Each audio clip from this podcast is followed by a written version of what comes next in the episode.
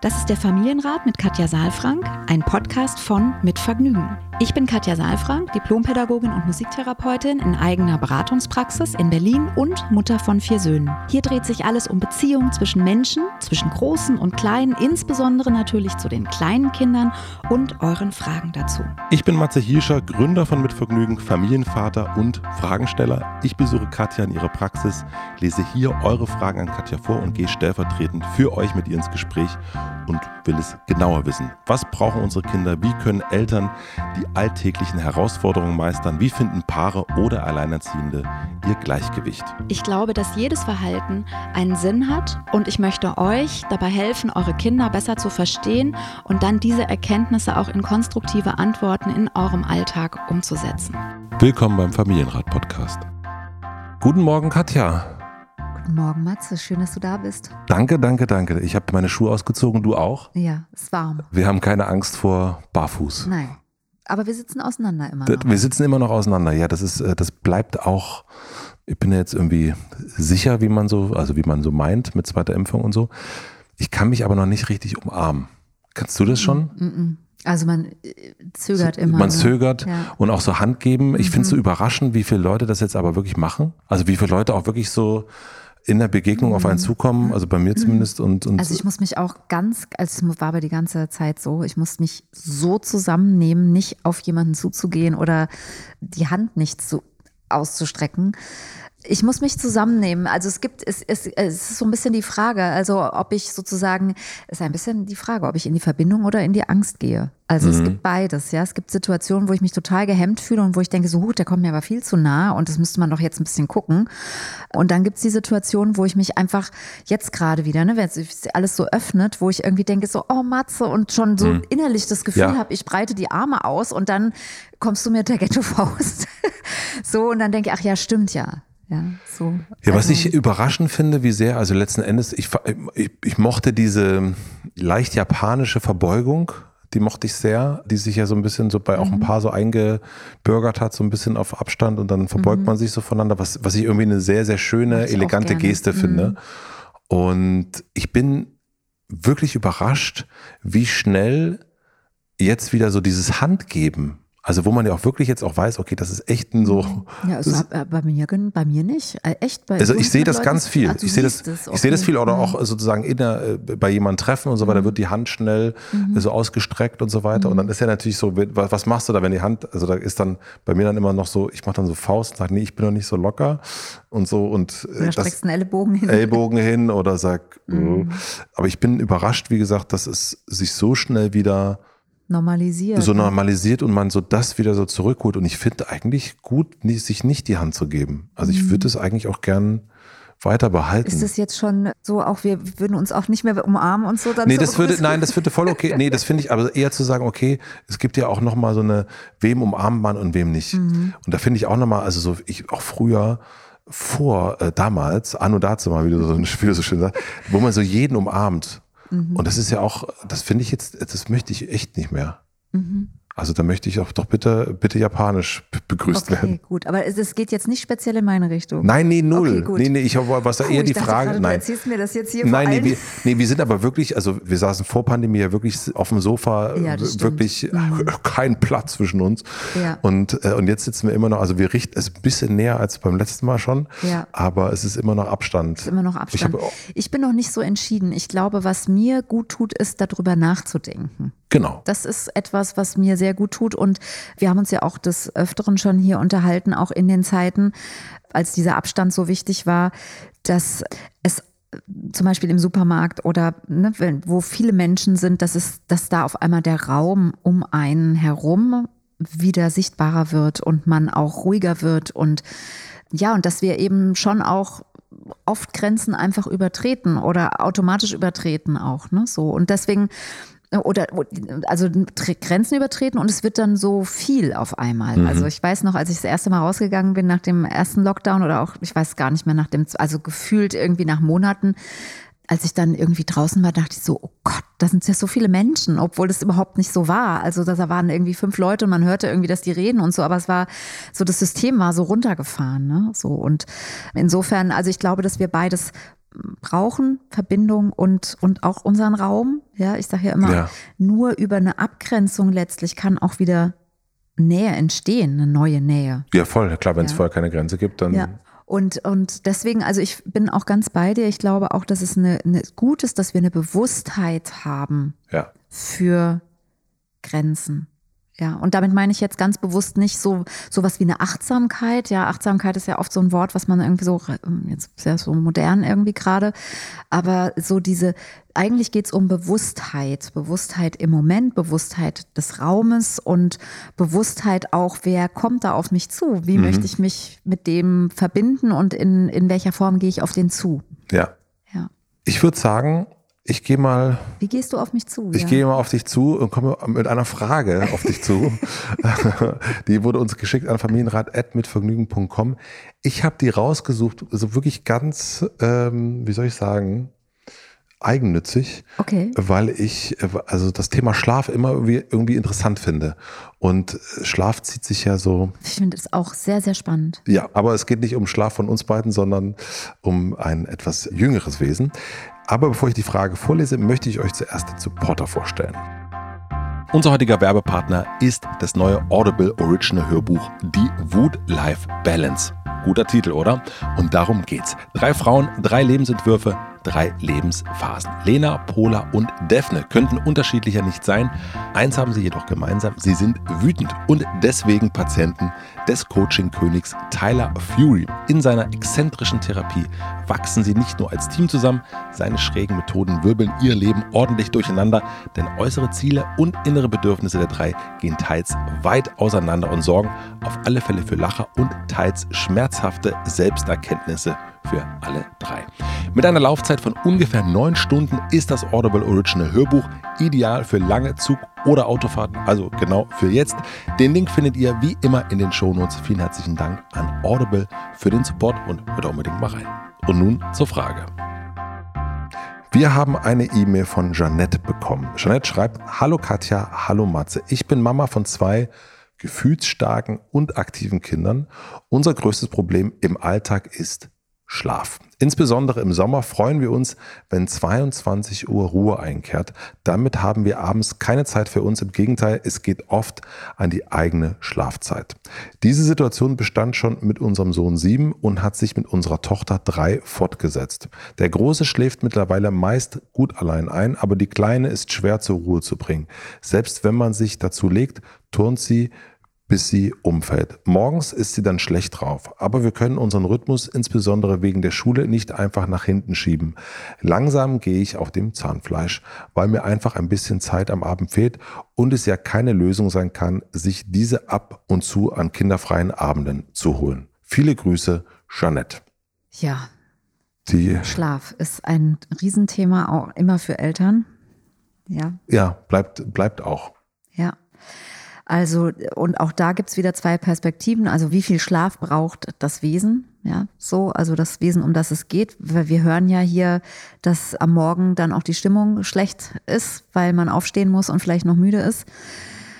Das so zum einen und zum anderen geht's auch immer wieder um uns selbst. Ne? Wie viel brauchen wir, wie viel Zeit brauchen wir auch, um Batterie aufzuladen und eben auch Zeiten zum Runterfahren, weil wir kommen, auch wir kommen ja nicht gut in den Schlaf, wenn wir um 10 Uhr uns von den Kindern verabschieden und um fünf nach zehn schlafen sollen. Das funktioniert ja nicht. Ja, also diesen, diesen Übergang, den brauchen wir ja auch zum, das ist ja auch Leben. Mhm. Ja, also so aufzutanken, ähm, sich auch mit dem, mit dem Partner, mit der Partnerin in die Augen zu gucken und Dinge auch vielleicht nochmal für sich zu tun. Ja. Ich möchte gern wissen, ich frage mal direkt rein, gibt es denn sowas wie eine Schlafzeit, was so drei oder acht oder in dem Fall sind es drei und sieben Kinder brauchen? Gibt es da so eine Kennzahl? Die kenne ich zum Beispiel gar nicht. Mhm. Also, es gibt unterschiedliche Studien und ich bin ja, ich, also da gibt es auch Menschen, die sich da viel besser mit auskennen. Ja, es gibt ja auch äh, Schlafcoaching und so weiter. Ich glaube, dass es sehr unterschiedlich ist, auch wie, wie mhm. Kinder schlafen. Und dass es schon, also je, wenn die Kinder ganz jung sind, gibt es bestimmte, also wenn die ein Säugling sind, Kleinkinder sind, gibt es bestimmte Schlafrhythmen auch, ja, die man auch beeinflussen kann. Und im Prinzip brauchen Kinder schon relativ viel Schlaf, ja, was nicht heißt, dass sie viel Schlaf am Stück brauchen. Das ist manchmal ein bisschen das Problem. Ja, also Säuglinge schlafen ja ganz, ganz viel. Mhm. Die sind dann noch sehr in ihrer Erholung drin. Und das ist auch immer eine ganz schöne Zeit dann für die Eltern. Die sind dann eher manchmal auf der anderen Seite besorgt, weil die Kinder gar nicht so richtig wach werden.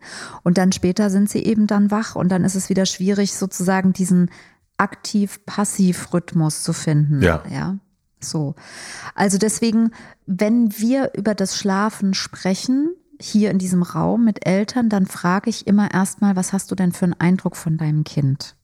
Dann, jetzt haben wir hier, hier gehört, es sind sehr aktive Kinder und auch sehr reizoffene Kinder, ja, mit, also gefühlsstark heißt ja letztlich, dass mh, hm, da viele Reize mhm. Treffen auf einen, auf einen Punkt, die auch, wo die Verarbeitung und auch die Beruhigung nicht so, wie soll ich sagen, ein bisschen Zeit braucht und auch ein bisschen besondere Umstände braucht, ja. Also Verlangsamung hilft da, Antizipieren hilft da, Planung hilft da und so weiter das ist so das Erste zu gucken, wie viel Schlaf, glaube ich, braucht mein Kind. Was ist mein Kind für ein, ein Typ?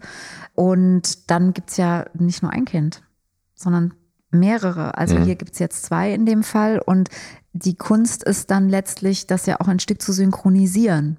Also, und es bringt ja nichts, wenn der eine um sieben ins Bett geht und der andere um zehn, weil mhm. dann haben wir ja dazwischen auch nicht wirklich Luft, ja.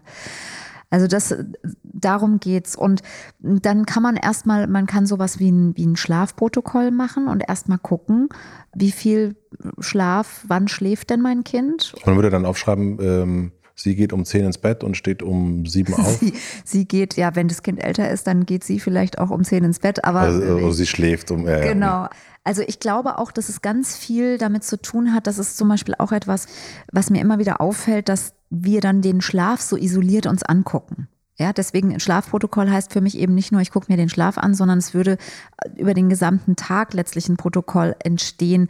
So, was machen wir wann? Also wann stehen wir auf? Wann, wann gehen die Kinder aus dem Haus? Wann sind sie wieder da? Und ich würde dieses, diese Dokumentation letztlich auch ein Stück nochmal dahingehend ergänzen, wann haben wir Kontakt, also wann ist eine emotionale Tankstelle zur Verfügung. Mhm. Ja, weil ganz häufig ist es so, dass Kinder eben sich die Zeit auch abends nochmal bei den Eltern holen, weil die Eltern auch runtergefahren sind.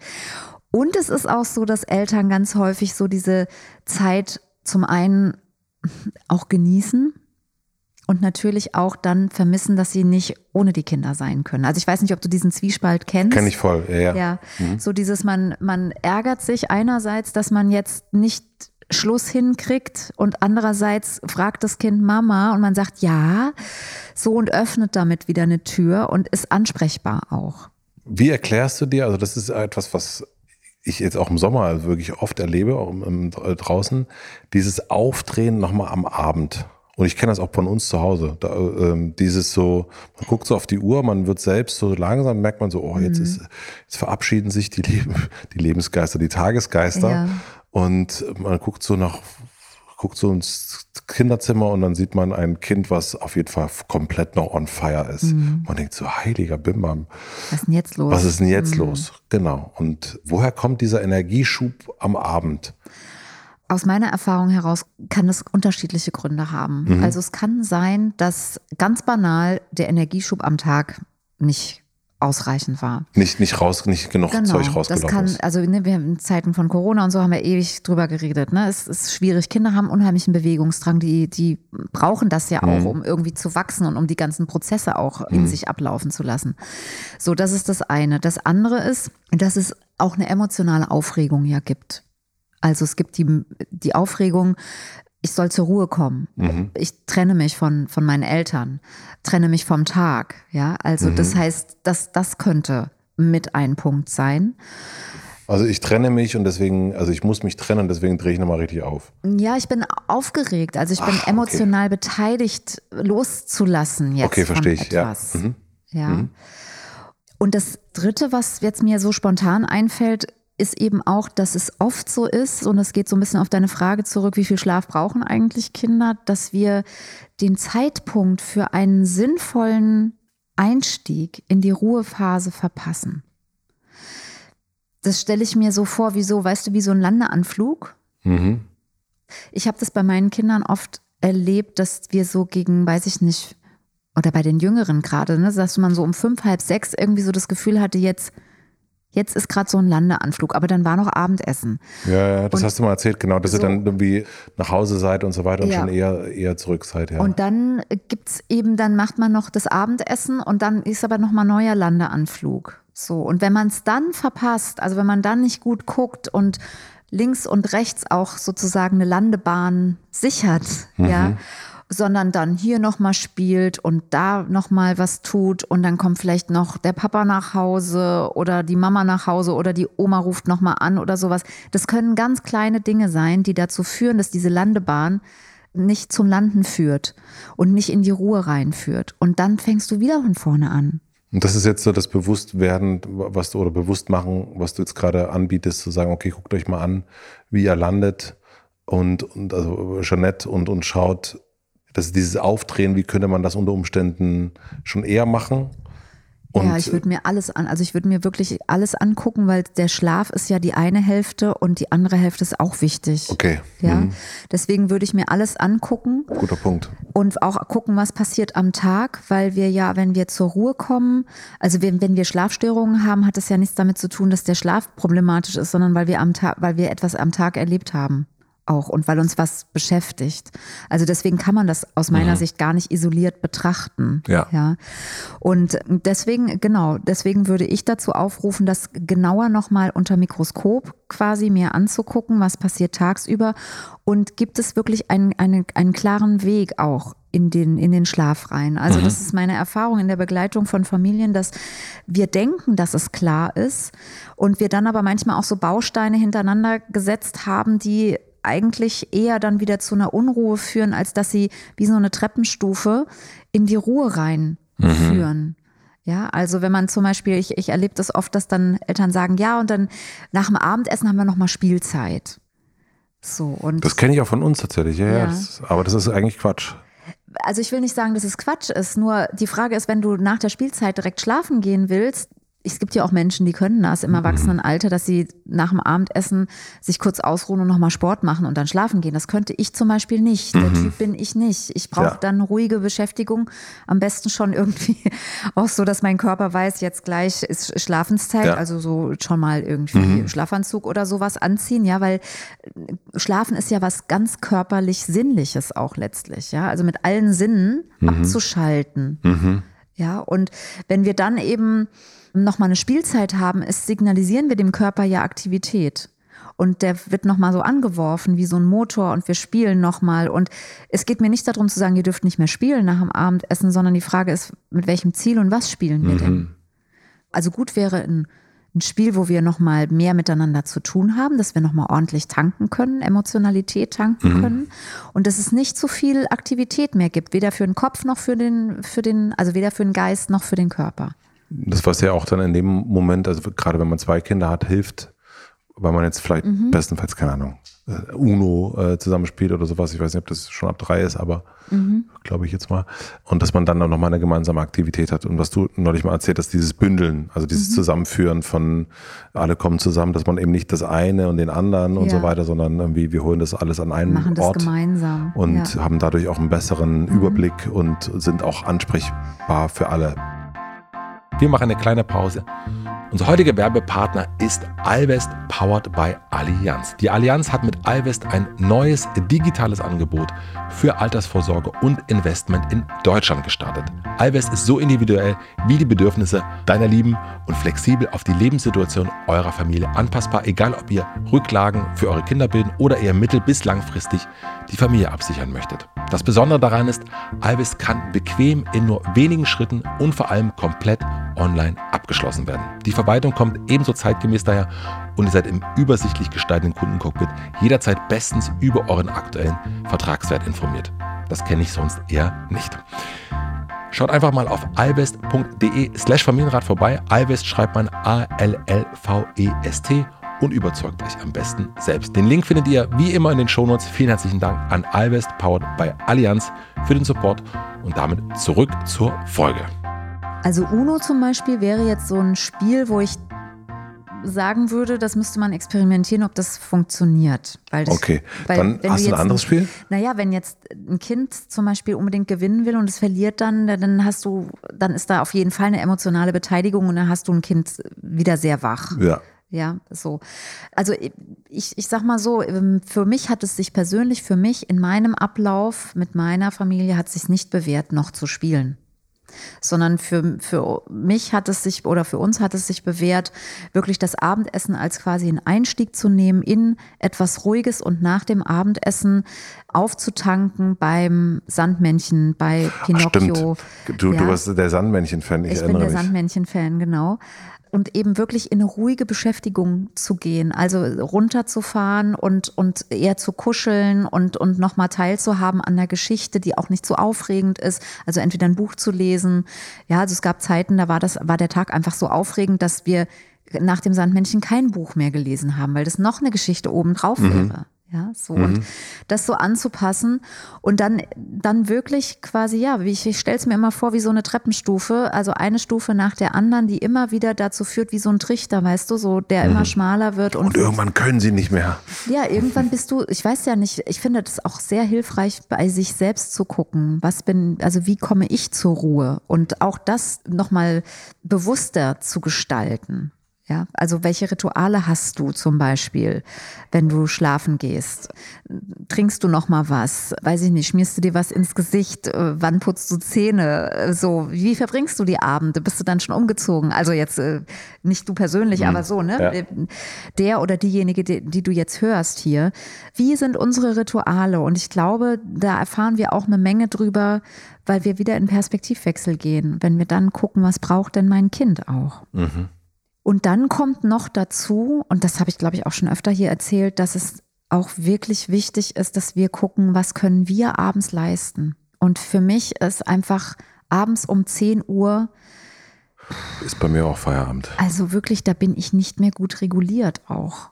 Da sage ich und tue ich Dinge, wenn ich da wirklich so belastet bin und noch mit vier Kindern auf bin, ja, wird es schwierig. Und deswegen, ich glaube, wir dürfen es uns auch erlauben, nach uns zu gucken. Und ich sage den Eltern immer, die Batterie rückwärts zu rechnen.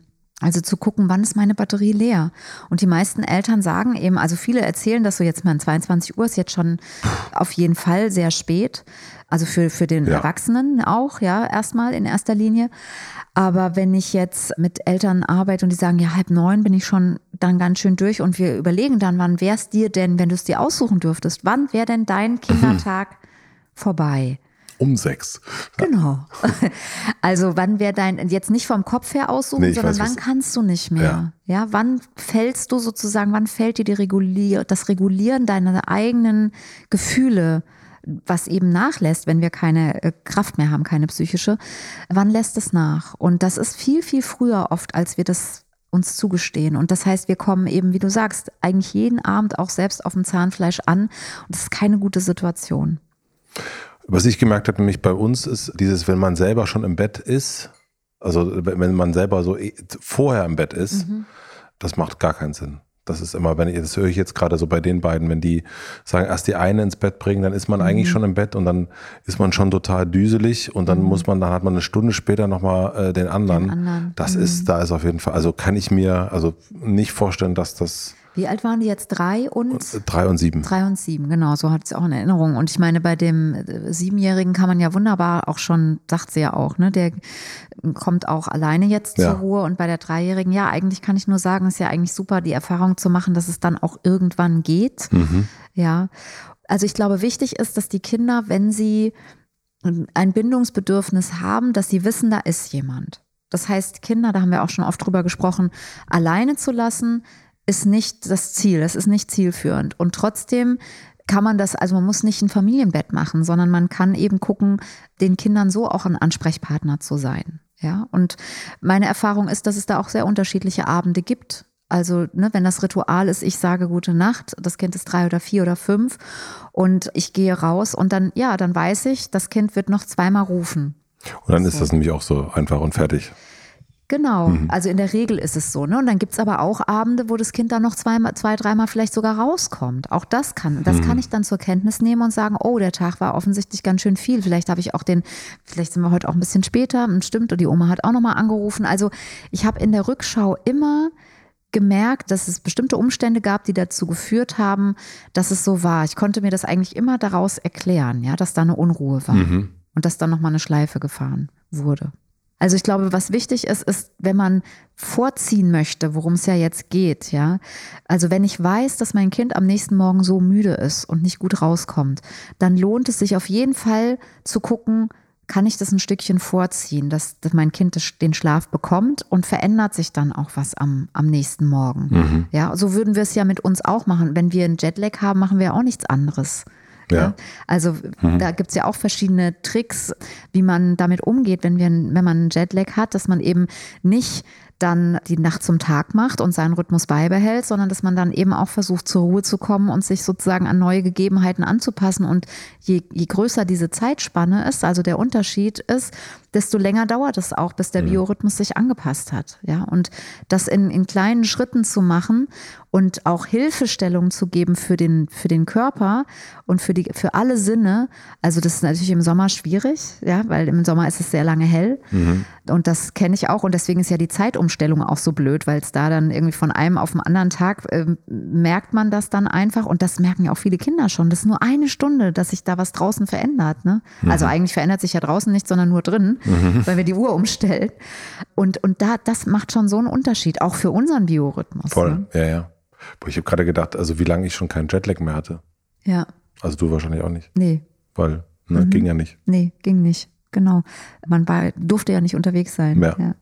Genau. ja, schön. Also das heißt, bleib mal beim Jetlag, der Landeflug den eher ansetzen mhm. und nicht nur den Schlaf als Schlaf nehmen, das habe ich, äh, also wir haben schon ein paar Mal das Thema Schlaf gehabt, aber das habe ich noch nie, entweder habe ich es mir nicht behalten, aber heute behalte ich es mir auf jeden mhm. Fall, diesen sich den Tag angucken, mhm. vor allen Dingen und nicht nur die sozusagen andere Hälfte, ne? die andere Hälfte angucken, dazu. dass es mhm. dann da, dahin führt. Mhm. Habe ich auf jeden Fall was gelernt heute. Ja, schön. Schön, vielen herzlichen ja, Dank. Dann wünsche ich dir eine gute Nacht. ja, so viel über Schlaf gesprochen auf jeden Fall. Sommer ich möchte, dass du nochmal deine Sommerakademie kurz erklärst, weil äh, das immer wieder etwas ist, wo wir auch immer wieder E-Mails bekommen.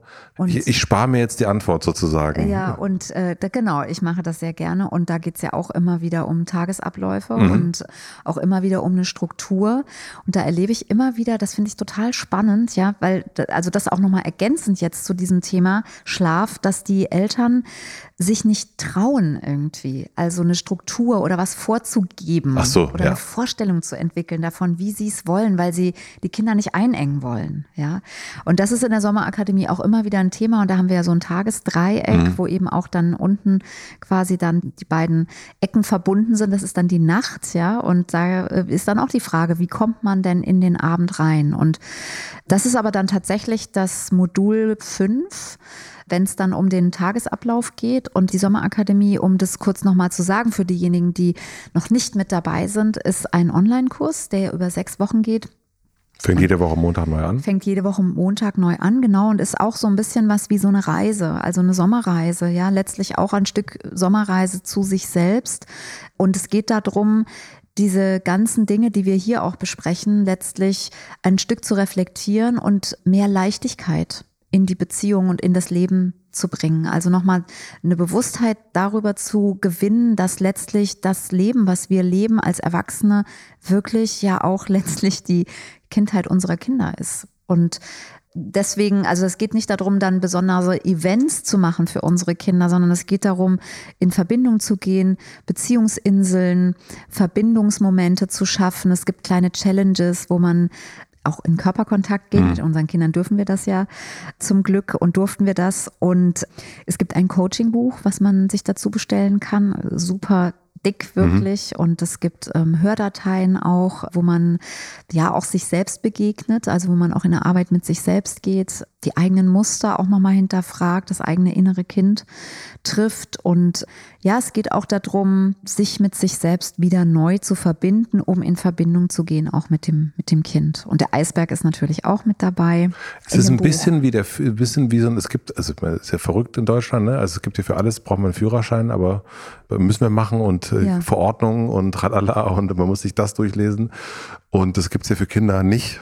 Und ich finde, das ist so ein bisschen, die Sommerakademie ist so ein, so ein Führerschein. Also auf jeden Fall, ja, also auf jeden Fall sind es so Werkzeuge genau. und Perspektiven, die sich sehr lohnen, dass man sie einnimmt, finde ich, wenn man, wenn man Eltern ist, auch um diesen Wachstumsraum wahrzunehmen. Vielleicht gibt es das ja. irgendwann mal auch, ne? dass es so ein, irgendwann ist, dass du sagen musst, okay, du hast jetzt, du kriegst jetzt ein Kind und jetzt machen wir erstmal einen ja. Führerschein. Also ich mal, ich, Führerschein ist ein hartes Wort dafür. Ja, finde ich auch. Also, aber du also, weißt, also das Prinzip mh. ist also ich würde mir wünschen, dass das dieses Wissen, was in dieser Reise ist, in diesem Online-Kurs ist, dass das alle Eltern haben, wenn sie mit ihren Kindern zusammen sind. Und das ist auch der Grund, dass ich hier in diesem Raum auch, wo du jetzt bist, mhm. keinen, keine Klienten aufnehme, die nicht auch diesen Kurs gemacht ja. haben. Ja, weil also kostet genauso viel wie eine Beratungsstunde und ist sozusagen vorgeschaltet und dann kann man, also ich muss auch sagen, das ist einfach so eine Freude, wenn Menschen diese Reise schon gemacht haben, dann mit ihnen anzusetzen. Die, ja. die Begrifflichkeiten schon kennen und ja, ja. genau, mhm. die Werkzeuge und man einfach auch Bezug nehmen kann oder auch sagen kann, guck in die Übung noch mal rein oder mach das noch. Und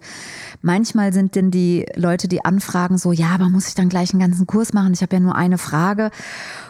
Und da ist es so ähnlich mhm. wie beim Schlaf. Es nutzt nicht, sich isoliert Fragen anzugucken, sondern es, es braucht wirklich eine Perspektive, einen Perspektivwechsel. Sehr gut. Dann würde ich sagen, ich äh, lege mich mal wieder hin. Was ist Montag? Ja, meine Güte, es ist schon um 10. Ich will heute den, Land, ich, den Landeflug, den fange ich heute eher an. Ja, dann mach mal. Ich wünsche dir einen schönen Tag. Schöne Woche dir. Tschüss, tschüss. Abonniert den Podcast überall da, wo man Podcasts abonnieren kann. Wir freuen uns über Bewertungen, über Kommentare und natürlich, wenn ihr diesen Podcast einer einzigen Person weiterempfehlt. Und nicht vergessen, es gibt keine schwierigen Kinder, sondern nur schwierige Situationen und Eltern, die dann auch mal nicht weiter wissen.